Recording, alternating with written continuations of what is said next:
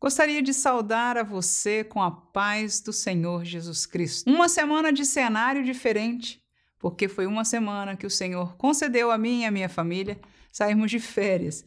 Então, este não é o novo cenário do canal, mas é o cenário arranjado na casa que nós estamos aqui hospedados, neste tempo que viemos, junto com a família, conhecer a réplica da Arca de Noé algo que um missionário australiano veio fazer aqui nos Estados Unidos e o fez aqui no estado de Kentucky.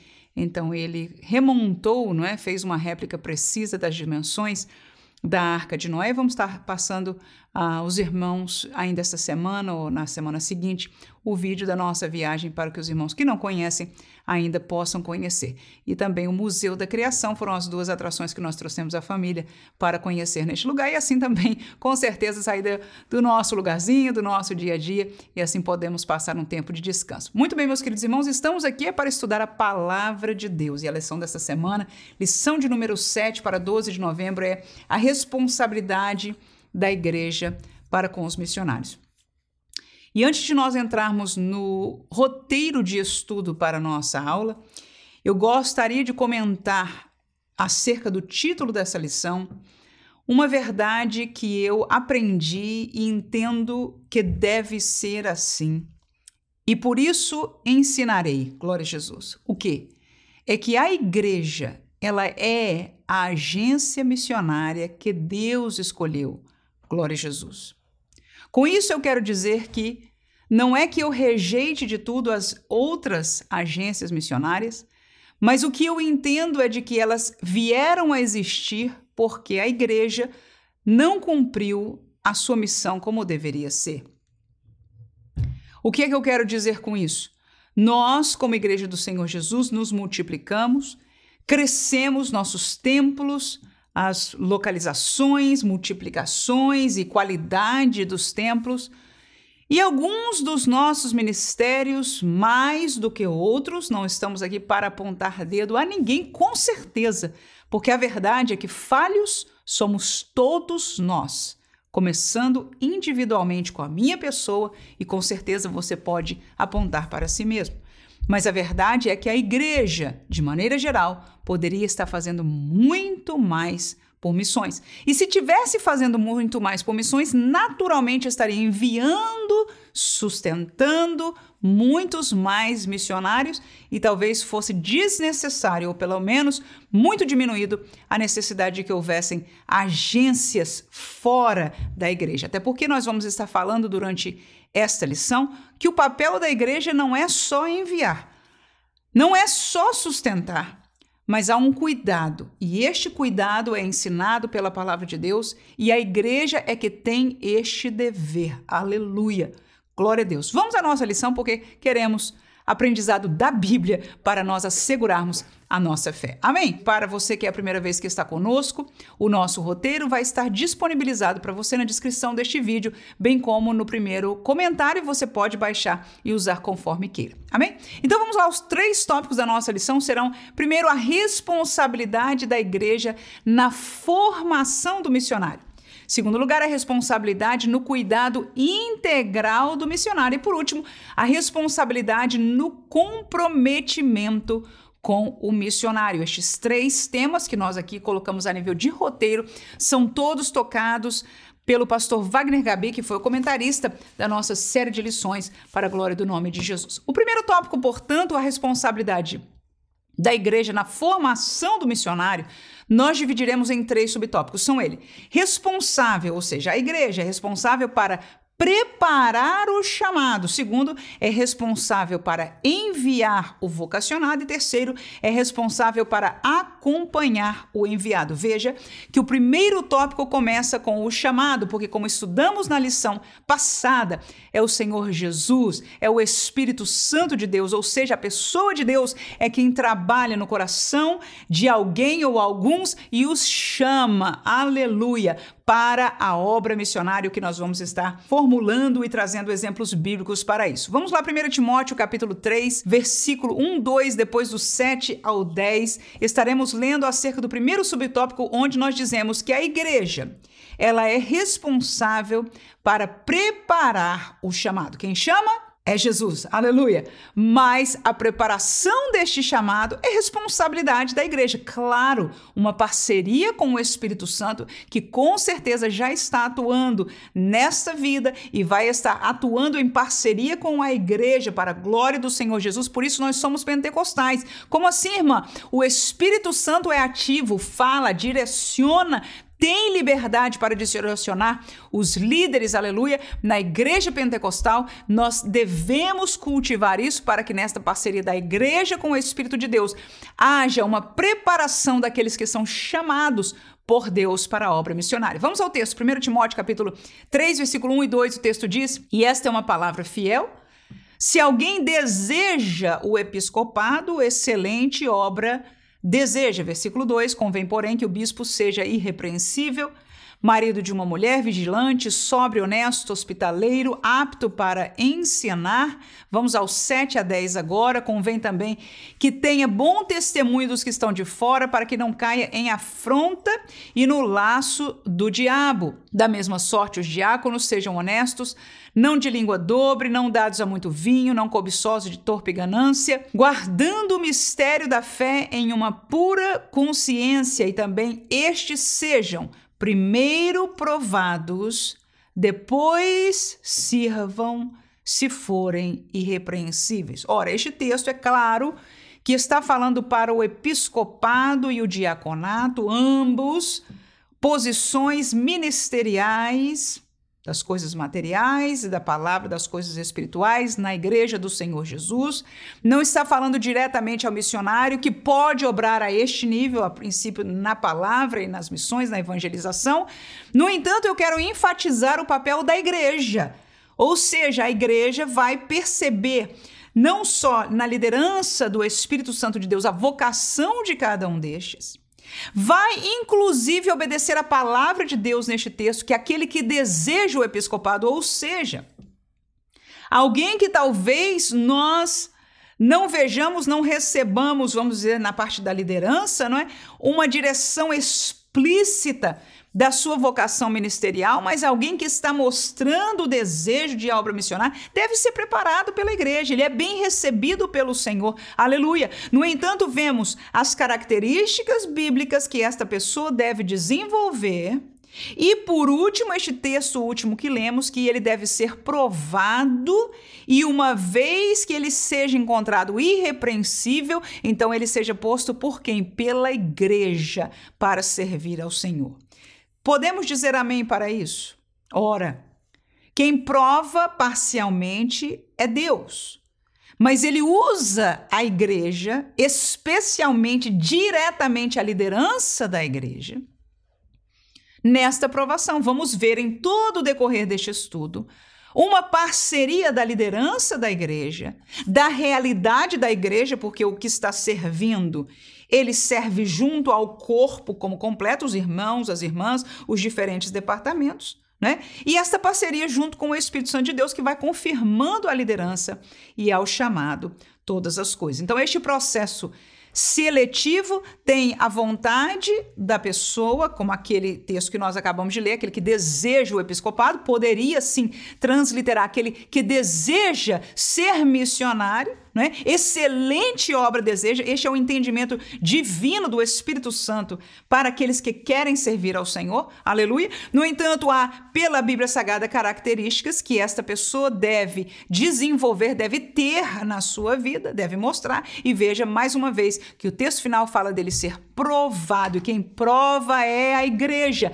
Quem prova é a liderança da igreja. Quem está observando é a liderança da igreja. E o Senhor Deus deve ser a liderança desta liderança. Alguém pode dizer, mas irmã, será? Não importa, não é meu e seu lugar de apontar. O Senhor é quem vê e dará contas e prestará conta de todas as coisas. Eu e você entendemos o que a Bíblia nos ensina e nós obedecemos e servimos a ela. Vou, vou levar você lá no tempo de Gideão, quando Deus disse: Vamos montar um exército, e ele conclamou pela terra e diz: Quem quiser, venha. E vieram tantos Aí Deus começou o processo de provação. A provação foi dada por Deus a Gideão, e Gideão era boca de Deus para aqueles homens. A primeira palavra, você vai se lembrar, ele diz: os covardes podem voltar, e muitos voltaram. Né? Então depois houve uma segunda prova e por último ele levou aqueles homens a beberem as águas e Deus o disse agora observe a maneira que cada um toma água. E ele disse então: separe estes que tomaram assim, e você vai se lembrar, foram 300 homens somente, com o qual o Senhor conquistou. Este mesmo processo, veja bem, este é o Deus que nós servimos. O Deus do Antigo Testamento é o mesmo Deus do Novo Testamento. Aleluia! Pactos, realidades é, dispensacionais diferentes, mas o Senhor é o mesmo. E da mesma maneira, ele prova os seus para selecionar alguns, aleluia, a esta obra que todos aqueles que desejam estão desejando algo bom. Amém? 2 Timóteo capítulo 2, versículo 2, o texto ainda diz: E o que de mim entre muitas testemunhas ouviste, confia-o a homens fiéis, que sejam idôneos para também ensinarem a outros. Então, esta preparação de obreiros é uma obra da igreja. Então, Paulo aí está falando a Timóteo que Timóteo ouviu dele, né?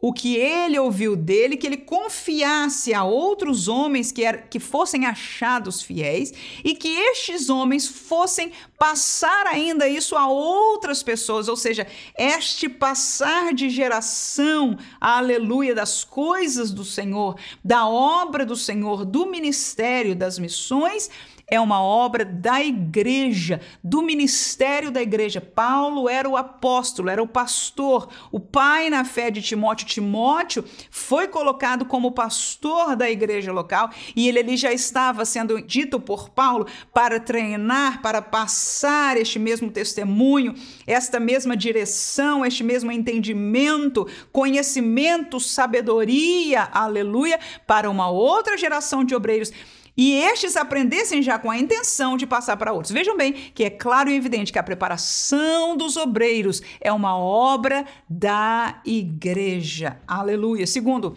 a igreja ela é responsável de enviar o vocacionado. Este é o texto clássico de Atos, capítulo 13, versículo 1 a 5. Este texto tão conhecido nosso, vamos estar lendo agora, que diz o seguinte: Na igreja que estava em Antioquia, havia alguns profetas e doutores, a saber, Barnabé e Simeão, chamado Níger, e Lúcio, Sirineu e Manaém, que foram criados com Herodes, o tetrarca, e Saulo.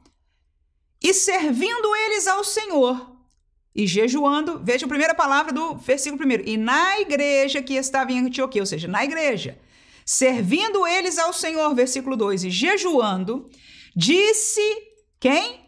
O Espírito Santo. Apartai-me a Barnabé e a Saulo para a obra que os tenho chamado. Então, jejuando e orando e pondo sobre eles as mãos, os despediram. E assim estes, enviados pelo Espírito Santo, desceram a Seleucia e dali navegaram para Chipre, chegando a Salamina, anunciavam a palavra de Deus nas sinagogas dos judeus e tinham também a João, como cooperador. Veja, a igreja, biblicamente, portanto, é esta agência missionária. Por quê? Porque é para ela que o Espírito Santo fala, chama, convoca, aleluia. Ela, a igreja, dá testemunho, ela é quem está orando quando o Espírito Santo fala e ela que continua a orar e jejuar e enviar aqueles que vão para o campo missionário fazer a obra. Então, este ensinamento bíblico é claro e evidente e é aquele que deve ser servido por nós nestes dias até a vinda de Jesus. Por último, responsável para acompanhar o enviado. Este acompanhamento do missionário também deve ser feito pela igreja. Atos capítulo 11, versículo 19 ao 26. Veja bem. E os que foram dispersos pela perseguição que sucedeu por causa de Estevão, Caminharam até a Fenícia, Chipre e Antioquia, não anunciando a ninguém a palavra, senão somente aos judeus. E havia entre eles alguns varões síprios e sirinenses, os quais, entrando em Antioquia, falaram aos gregos, anunciando o Senhor Jesus. E a mão do Senhor era com eles, e grande número creu e se converteu ao Senhor. E chegou a fama destas coisas aos ouvidos da igreja que estava em Jerusalém, ou seja, a igreja mãe, a igreja sede. e enviaram Barnabé até Antioquia, ou seja, ouviram que estão se convertendo muita gente em Antioquia. A igreja sede enviou Barnabé a Antioquia, o qual, versículo 23, ainda seguimos, quando chegou e viu a graça de Deus, se alegrou e exortou a todos que permanecessem no Senhor com propósito do coração porque era homem de bem, cheio do Espírito Santo e de fé. E muita gente se uniu ao Senhor e partiu Barnabé para Tarso a buscar Saulo e, achando-o, conduziu para Antioquia. E sucedeu que todo um ano se reuniram naquela igreja e ensinaram muita gente, e em Antioquia foram os discípulos pela primeira vez chamados cristãos. Muita coisa histórica aqui.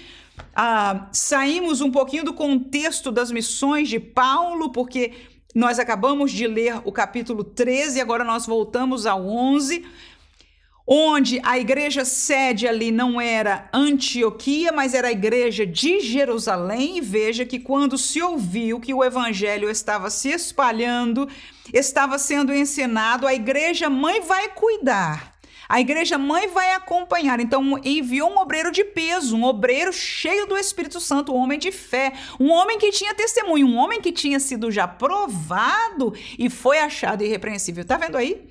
Então, essa igreja de Jerusalém enviou a Barnabé, chegou lá, viu, percebeu que o que estava acontecendo era bom, era de Deus, estava tudo certinho, né? Disse à igreja: vamos continuar assim. Percebeu a necessidade de trazer outra pessoa e ele foi a Tarso buscar Saulo. Aleluia! Que agora já era convertido e trouxe para este contexto, que é o que nós vamos ver no Atos capítulo 13, que já estava nessa igreja de Antioquia, já estava ali Paulo, né? E os demais que estavam servindo ao Senhor naquele lugar. Glória a Jesus! Então, este contexto de acompanhar o enviado, acompanhar as missões, acompanhar o que está acontecendo no campo missionário, é parte do trabalho da igreja. Vamos ao segundo tópico. Segundo é responsabilidade no cuidado integral do missionário. E estes três subtópicos serão os seguintes: quanto à sua adaptação a uma nova cultura, segundo, quanto à família, uma nova realidade, terceiro, quanto ao convívio, um relacionamento à distância. Então nós vamos entender de que o missionário agora que foi chamado por Deus, preparado na igreja, no contexto da igreja, não é? enviado pela igreja, acompanhado pela igreja, agora nós vamos olhá-lo como pessoa, como indivíduo, como alguém que saiu da sua casa, saiu desta igreja local, onde ele conhecia a pessoa da vendinha, onde os seus filhos iram nas mesmas escolas que os filhos dos irmãos da igreja e aquele contexto daqui para uma outra cultura, muitas vezes dentro do nosso país ou em outros países mas um contexto transcultural. Então, em primeiro lugar, a igreja deve observar esta realidade transcultural. E no mínimo, como dissemos na classe passada, no mínimo, nós precisamos estar orando, porque definitivamente é um desafio. Somente quem saiu do seu lugar para um lugar de uma cultura diferente conhece os desafios de entrarem neste contexto mais ou menos de cultura para cultura, a verdade é que sair da nossa realidade e ir para uma nova cultura é sempre desafiante. Vamos a Atos capítulo 19, versículo 23 ao versículo 28. E naquele mesmo tempo houve um não pequeno alvoroço acerca do caminho, porque certo ourives de prata, por nome Demétrio, que fazia de prata nichos de Diana, dava não pouco lucro aos artífices, os quais, havendo-os ajuntado com os oficiais de obras semelhantes, disse: Varões, vós bem sabeis que deste ofício temos a nossa prosperidade. E bem vedes e ouvis que não só em Éfeso, mas até quase toda a Ásia, este Paulo tem convencido e afastado uma grande multidão, dizendo que não são deuses os que se fazem com as mãos, e não somente há perigo de que a nossa profissão caia em descrédito, mas também de que o próprio templo da grande deusa Diana seja estimado em nada, vindo a majestade daquela que toda a Ásia e o mundo veneram a ser destruída. E ouvindo, encheram-se de ira e clamaram, dizendo: Grande é a Diana dos Efésios. Veja, irmãos, que Paulo foi a uma outra cultura. Que cultura é essa que ele encontrou? Uma cultura pagã, uma cultura que nesta cidade estava o templo da grande deusa Diana, ou seja, uma deusa pagã, né? E veja que aqueles que ganhavam dinheiro de vender status e etc., estavam apavorados porque eles disseram o nome, né? Este Paulo tem convencido e afastado uma grande multidão. Ou seja, a Diana, deusa, nossa deusa, vai cair em descrédito, nossa profissão se acabou, ou seja, vai ser o fim de tudo que nós cremos. Mas o que é que nós cremos? Essa é a nossa cultura, é o que diziam eles. A nossa cultura é baseada nesta deusa, nessa nossa realidade. Quem é este que veio aqui? E é para isso que nós estamos mandando os missionários. Aleluia! Para entrar numa cultura e levar a verdade da palavra de Deus, que é transcultural. Porque Deus amou a estes que hoje adoram Diana, como ama a estes tantos hoje que estão adorando a outros deuses. Então, essa realidade dos missionários de adaptação, de ter sabedoria de pregar, de lidar, de apresentar, como nós ouvimos recentemente no testemunho daquele pastor na nossa live, não é que se apresentou a, na cultura indígena e nós perguntamos a ele como foi, como, como você prova que o evangelho é transcultural, porque uma coisa é você pregar o evangelho numa cultura diferente, falando de sair do Brasil para ir na Europa, para ir talvez nos Estados Unidos ou na América Latina, mas quando nós estamos falando de culturas essencialmente pagãs, como é o caso que Paulo estava vivendo aqui, então é completamente diferente. Mas veja de que Paulo Paulo, aleluia, sucedeu. Por quê? Porque o Senhor estava com ele, aleluia. A igreja também estava intercedendo e o Senhor moveu junto com o missionário. Mas esta adaptação, esta realidade transcultural de choque com uma cultura pagã, entre outras realidades transculturais, é muito forte e a igreja tem que estar atenta e pelo menos intercedendo grandemente pelo missionário, mas apoiando de outras maneiras, como nós vamos ver também. Segundo, quanto à família. Este missionário geralmente vai com a família, não é sempre. Se for sozinho, num sentido é melhor, no outro é pior. No entanto, se for com a família, a família também é trazida a uma nova realidade, irmãos. E tem outra coisa: é que o chamado é individual. O chamado ao ministério pastoral, por exemplo, é do homem. Então, aqueles que vão junto à sua esposa e os seus filhos, não está sobre eles o mesmo sentimento, a mesma virtude. Há um processo de aceitação, há um processo duro para a família e do pai para com a família, no sentido de trazê-los a este entendimento, a esta aceitação, a toda esta realidade que tão difícil é, porque servir ao Senhor, irmãos, não é fácil. Ir ao campo missionário, viver de pregar o evangelho, irmãos, eu não sei quantos de nós estão escutando aqui foram, são missionários, mas se são, podem testificar. Se você já trabalhou, não só na escola dominical, mas saiu no evangelismo nas ruas, você vai conhecer um pouquinho do que é este trabalho. Aleluia. Agora você imagina você viver disso. O ministério e as coisas do Senhor são duras, Leia, inclusive, a vida do apóstolo Paulo, que nós dissemos que sucesso. Veja aqui neste versículo. O homem completamente mudou uma realidade de uma cidade, ele diz até da Ásia inteira, pela pregação de um homem. Aleluia. No entanto, Paulo era sozinho. Paulo era sozinho. Mas muitos missionários têm a sua família. E esta família, sem ter eles individualmente, por que, que eu digo isso? Porque o chamado de Deus na vida de uma pessoa é algo extraordinário, irmão. A pessoa fica no melhor dos sentidos, melhor dos sentidos, me entenda, por favor, louca. Ou seja, não consegue pensar, tem um amor extraordinário. Quando ele é chamado às missões, vamos dizer que seja lá na Índia, ou na China, ou no mundo indígena, numa tribo indígena, ou qualquer que seja, irmão, Aquele que é chamado ao missionário nesse sentido pode ser um homem, pode ser uma mulher. É um amor, irmãos, extraordinário. Ninguém tira isso da cabeça da pessoa, do coração da pessoa. Ele sonha, ele ora, ele geme, aleluia. Ele só é feliz verdadeiramente, completo, se eu posso dizer. Feliz nós somos em Jesus, mas completos ali, obedecendo ao que o Senhor chamou. A mesma realidade do ministério. Quando alguém é chamado por Deus ao ministério, irmãos, é completo somente na prática, na vivência do seu ministério. Aleluias. Por isso, muitos gemem por muitas vezes terem que trabalhar na vida secular, quando em verdade estão, são chamados por Deus para trabalhar nas coisas do Senhor. E se nós, como igreja, tomássemos mais responsabilidade financeira, muitos desses que são chamados poderiam estar ativos, trabalhando e gerando frutos para o reino de Deus, porque isso é que é importante, principalmente, sempre foi, porque estamos falando de vida eterna, mas em dias como estes, que o tempo, tic-tac do relógio de Deus está contado. Nós estamos visualizando em todo mundo o que está acontecendo.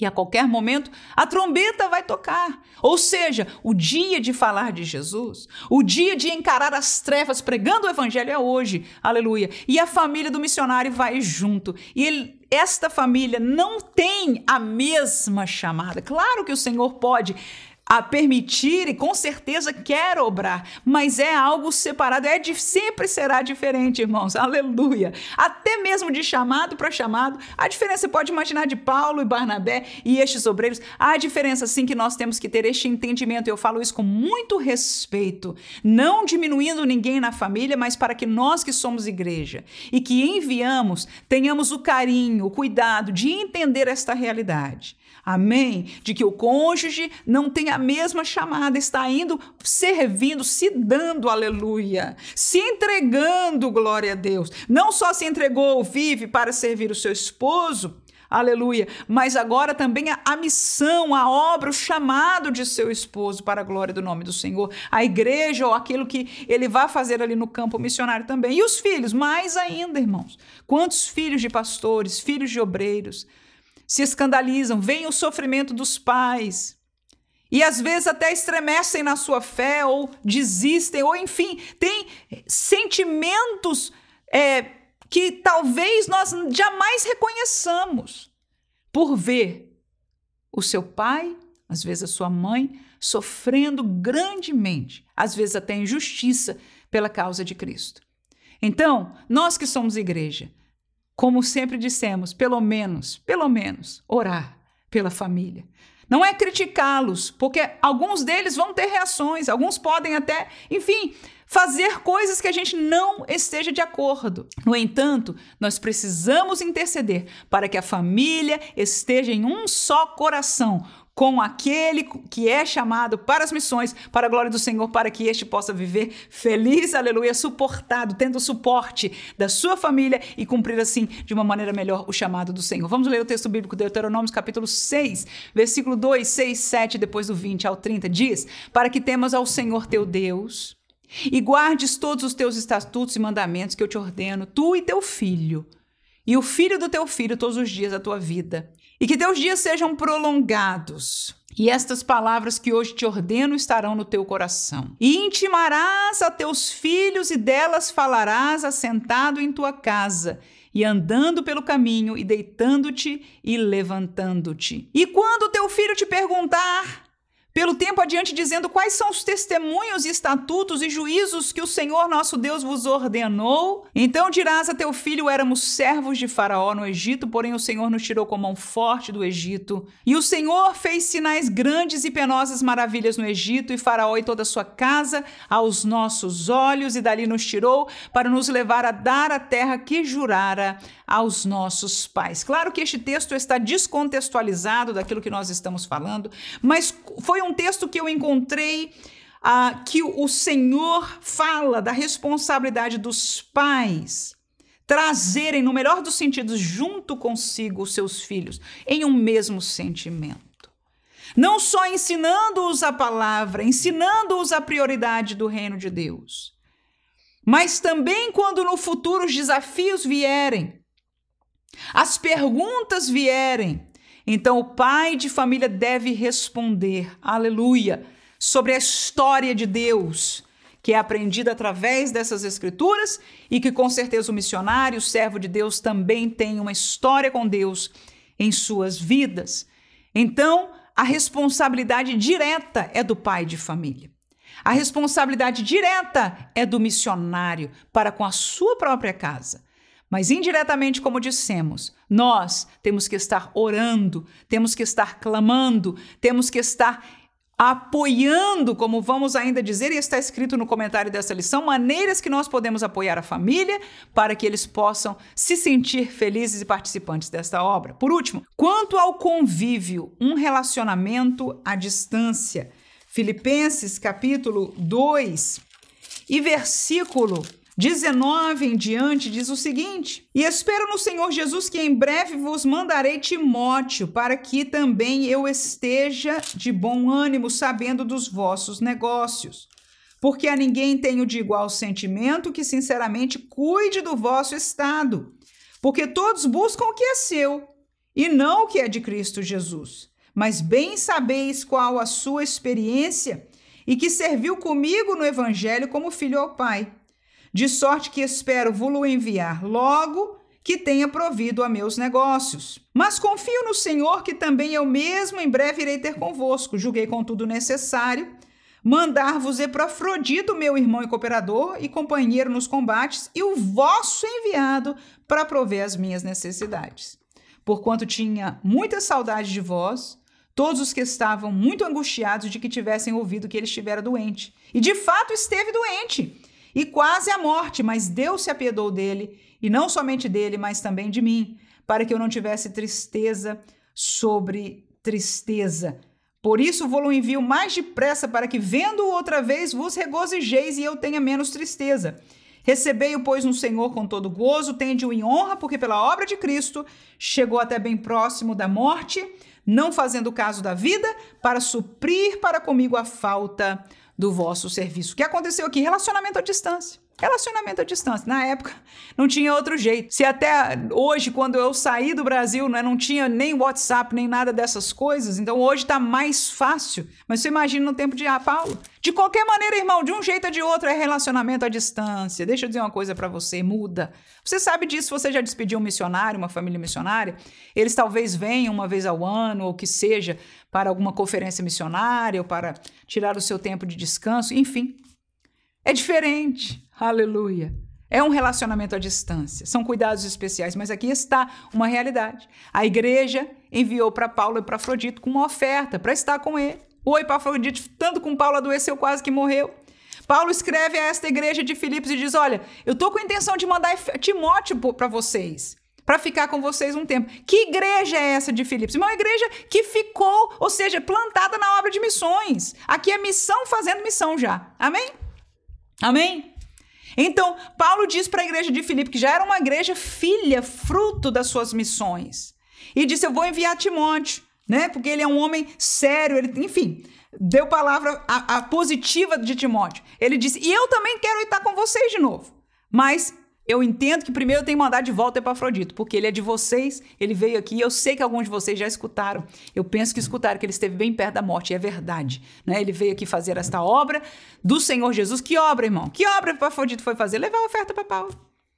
Aleluias, aleluias, porque toda obra conta para o reino de Deus. E veja a honra de Paulo. Ele diz: Agora eu estou feliz, Deus não me acrescentou mais essa tristeza, ele não morreu aqui. Vai voltar, aleluia. Eu quero que ele volte depressa para estar com vocês. E quando ele chegar a este servo de Deus, que servo, irmão? Grande pregador Epafrodito? Não. No contexto aqui, Paulo está dizendo um homem que veio servir trazer uma oferta. Aleluia, que viajou para trazer a oferta, Paulo.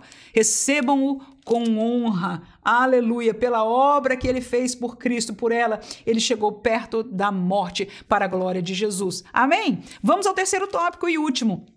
A responsabilidade no comprometimento com o missionário. A igreja tem que ter o compromisso com o missionário. Falhamos como igreja? Sim, muitas, muitos de nós. Aleluias. Mas temos que aprender e lembrar dessas missões para não só orarmos junto à liderança da igreja, mas estarmos participando, sendo através das nossas ofertas, palavras, enfim, orações, para que esta obra seja cada vez mais feita pela igreja do Senhor Jesus. E qual a responsabilidade de comprometimento, então, para com o missionário? Em primeiro lugar, sustento financeiro, sem dúvida alguma. Segundo, um sustento emocional. E terceiro lugar, um sustento espiritual. Filipenses capítulo 4, versículo 12 a 19 este mesmo livro que nós estamos, diz Paulo: Eu sei estar abatido, sei também ter abundância. Em toda maneira, em todas as coisas, estou instruído, ter fartura como a ter fome, ter abundância como a padecer necessidade. Eu posso todas as coisas naquele que me fortalece. Todavia, fizeste bem em tomar parte na minha aflição. E bem sabeis também vós, ó Filipenses, que no princípio do evangelho, quando eu parti da Macedônia, nenhuma igreja comunicou comigo com respeito a dar e receber, senão somente vós porque também uma e outra vez me mandaste o necessário a Tessalônica. Não que procure dádivas, mas procuro o fruto que abunde para a vossa conta. Mas bastante tenho recebido, tenho abundância, cheio estou, depois que recebi de Epafrodito o que da vossa parte me foi enviado como cheiro de suavidade e sacrifício agradável e aprazível a Deus. Agora olha a oração do missionário por você que contribui. O meu Deus, segundo as suas riquezas, suprirá todas as vossas necessidades em glória por Cristo Jesus. Vamos trazer ao contexto? Gostei de ler aqui este texto. A gente sempre lê e sempre diz: Oh, o Senhor suprirá a, nossa, a vossa necessidade. Mas vamos ao contexto? Gostei demais. Estou feliz aqui com Jesus, quase saltando de alegria se estivesse em pé. Aleluia! Qual o contexto desta palavra de Paulo? Uma igreja que soube dar Aleluia! Uma igreja que soube contribuir, que soube entender que o missionário precisava de sustento no campo e tirou do seu bolso, do seu dia a dia e enviou um obreiro para levar lá o dinheiro para Paulo, que agora diz: cheio estou. Não é nem que eu precise, porque eu sei passar por tudo. Ou seja, tendo ou não tendo, eu vou continuar fazendo a obra do Senhor. Mas vocês fizeram muito bem, sabe? Vocês foram a única igreja que vergonha para as demais, mas que alegria para a igreja de Filipenses. E agora, olha a oração do missionário, quase como uma palavra profética. Ele diz: O meu Deus, ele não disse eu vou orar para que supra, segundo as suas riquezas, eu sei que ele suprirá as vossas necessidades em glória. Aleluia! Não é promessa para encher celeiro nem ficar rico. Não é dar semear para receber dez mil vezes do Senhor, não, irmãos. Nós não fazemos negócio com Deus. Aleluia! Nós damos porque é parte da nossa parte, nós que estamos aqui da obra de missões. O sustento do missionário é nossa responsabilidade como igreja. E sabe, é fácil dizer, ah, é responsável da igreja, que, o, que a igreja dê, né? Enfim, ou seja, do grande. Quem é que é a igreja? Sou eu. E é você. Então, irmãos, nós estaremos obedecendo, não é quando a igreja enviar. A nossa obediência é quando eu tirar do meu bolso, aleluia, para esta obra e colocar a minha oferta. E você pode dizer, irmão, mas eu posso confiar, será que vai? Quantos por cento vai?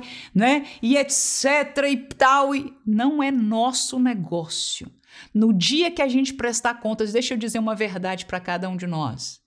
Ninguém vai prestar conta de a contabilidade de igreja. Diante de Deus, cada um presta conta daquilo que ele ou ela fez. E no dia que nós chegarmos na conta do céu, aleluia, quando o Senhor diz que vai dar galardão de profeta a quem deu um copo d'água a um profeta, Aleluia! Este mesmo Deus vai saber aquilo que nós demos para as missões. Ou se nós nos excusamos atrás de será que a igreja, será que o pastor está sendo fiel, será que a administração? Não. Mas a verdade é que nós é que somos responsáveis. Não nós, igreja. A igreja administra mas a oferta sai do meu bolso para o campo missionário. Quem pode e ainda tem coragem de dizer amém? Glória a Deus, aleluia. Sustento emocional do missionário, ainda em Filipenses capítulo 1, versículo 3 a 8. Dou graças ao meu Deus todas as vezes que me lembro de vós, fazendo sempre com alegria oração por vós em todas as minhas súplicas, pela vossa cooperação no evangelho desde o primeiro dia até agora, tendo por certo isto mesmo que aquele que em vós começou a boa obra aperfeiçoará até o dia de Cristo Jesus, como tenho por justo sentir isto de vós todos, porque vos retenho em meu coração, pois todos vós fostes participantes da minha graça, tanto nas minhas prisões, como na minha defesa e confirmação do Evangelho. Porque Deus me é testemunha das saudades que tenho de vós e entranhável afeição de Jesus Cristo. O que é isso? O que este texto está dizendo? Paulo está agradecido demais à igreja de Filipos. Por quê? Porque a igreja de Filipos chegou junto, como a gente diz. Aleluia. Ele diz: Vocês participaram da minha graça nas minhas prisões e na minha defesa. Ou seja, nos momentos duros que eu passei aqui no campo missionário eu recebi algo de vós, eu recebi um apoio, eu recebi uma, uma palavra. Como aconteceu não está claro aqui. Se fosse hoje, eu sei que é um telefonema, né? Eu sei que é a, uma, enfim, um e-mail que se chega, um texto que se chega. Aleluias. Mas chegaram junto de Paulo, e Paulo aqui está com este coração agradecido. Que igreja amorosa para com Paulo. Quando nós lemos Filipenses, lindo irmão, não deixe de ler este texto. Aleluia, nós que estamos estudando agora sobre as missões. E veja o missionário tão agradecido, tão agradecido pelo amor e o relacionamento. Então, este cuidado emocional é parte da igreja. Agora, na questão do relacionamento à distância, a natureza vai quebrar isso. Quem tem que fazer o esforço de manter somos nós. Aleluia. Saber e não é só como relatório geral, da glória a Deus e ir para casa esquecer, não. Ouvir o relatório e tem essa necessidade, vamos orar, porque ao orar, o Senhor vai falar ao nosso coração e no dia certo, na hora certa, nós vamos pegar o telefone. Aleluia. Talvez até o Espírito Santo fale com você e você vai procurar o pastor. Pastor, será que eu posso visitar o missionário tal, levar umas roupinhas para as crianças dele, etc. Enfim, eu não sei o que Deus vai liderar e com certeza debaixo da liderança da, da igreja que você serve. No entanto, este cuidado emocional, aleluia, tão importante para um homem do quilate do apóstolo Paulo, aleluias. É parte, irmão, porque é gente. Paulo, escute, por favor falando línguas como mais do que ninguém, ele dizendo, escrevendo este nível de doutrina que o Senhor Jesus lhe ensinou. É gente, irmãos. É gente, irmãos. É pessoa, é ser humano. Amém. Pastor, ah, bonitão lá na frente. É gente, irmãos. Precisa ser amado, precisa ser respeitado, precisa de intercessão, quem entende isso neste dia, diga amém, por favor. Obreiro, a irmã que está na frente do ciclo de oração é, é feita de ferro, não é não, irmãos, não é não. Ah, a irmã que está aí falando a palavra de Deus, não é não, irmãos. Todo mundo aqui é gente, irmãos. E quanto mais na frente, em verdade, mais bomba, mais sofrimento, você pode ter certeza, você pode escrever. Aleluias, aleluias. Que é mais dura a peleja, então, vamos estar que estamos na retaguarda orando e apoiando emocionalmente, um aperto de mão, um sorriso, um abraço, um agrado, um presentinho. Ah, mas ele já tem demais. Que isso, irmãos? Aleluia, o cuidado emocional é trabalho da igreja. E a igreja não é o pastor somente, a igreja somos nós, aleluia. Vamos orar e Deus nos dará o entendimento, glória a Deus, de como participar, aleluia. E você, como professor na sua classe, seja usado por Deus neste sentido, para a glória do nome de Jesus. Terminamos com o mais óbvio, o suprimento, o sustento espiritual do missionário. Vamos a Efésios capítulo 6, versículo 18 a 20, que diz: Orando em todo tempo com toda oração e súplica no Espírito e vigiando nisso com toda perseverança e súplica por todos os santos. E por mim, para que me seja dada no abrir da minha boca a palavra com confiança para fazer notório o mistério do Evangelho, pelo qual sou embaixador em cadeias para que possa falar livremente como me convém falar. Que é isso, irmãos? É Paulo ensinando sobre o armamento espiritual da igreja. Ele termina falando da oração e diz: Irmãos, orem por mim agora. Como assim? Me sustentem, aleluia, na oração espiritualmente, para que o Senhor me dê ousadia, para que o Senhor opere milagres espirituais, aleluia, porque a peleja no reino de Deus, escute, irmãos, a peleja das missões, a peleja do ministério, a peleja daqueles que pregam, ensinam a palavra de Deus, não é contra carne nem sangue é em regiões espirituais. O que nós vemos é carne e sangue, o que nós vemos é a pessoa do missionário, é o número de almas que aceitaram a Jesus, é, é a comida que se está dando para o povo, é isso, é aquilo, é os filhos e tal. Mas a luta a realidade, a peleja não é nesta dimensão. E a vitória que o missionário precisa é na dimensão espiritual, aleluia, para que tome coisa mortífera e não lhe faça mal algum, para que tenha autoridade para pegar a palavra e o Senhor o use com sinais e maravilhas e as pessoas sejam convertidas, aleluia, ao evangelho de Cristo Jesus, para a glória do Senhor Jesus. Que Deus abençoe a cada um que é igreja. Eu e você Estou recebendo nessa série de lições puxões de orelha, aleluia, porque no meu lugar como igreja eu tenho que participar mais, eu tenho que orar mais, eu tenho que me envolver mais. Que Deus use você, professor, a se envolver primeiramente mais, em nome de Jesus. Nós precisamos estar quebrantados para esperar de Deus quebrantamento. Quem pode dizer amém? Nós não podemos querer uma classe somente uma aula de explicações, de teoria. O evangelho é um evangelho que fala ao coração, à alma, ao espírito do homem. Precisamos ver Deus obrar nos nossos alunos. Mas Deus obra na vida deles através do espírito em parceria com a igreja, que na classe de aula, na sala de aula da escola dominical, sou eu e você que estamos na frente deles. Aleluia! Portanto, precisamos estar quebrantados diante desse Espírito Santo de Deus, prontos para sermos usados por Ele. Por isso, humildes diante da palavra que aprendemos, pedindo: Senhor, faz primeiro na minha vida, para que eu possa ver este milagre, aleluia, este mover de Deus na vida, no coração dos meus alunos, e assim o reino de Deus caminha. Que Deus abençoe você, em nome de Jesus. Amém.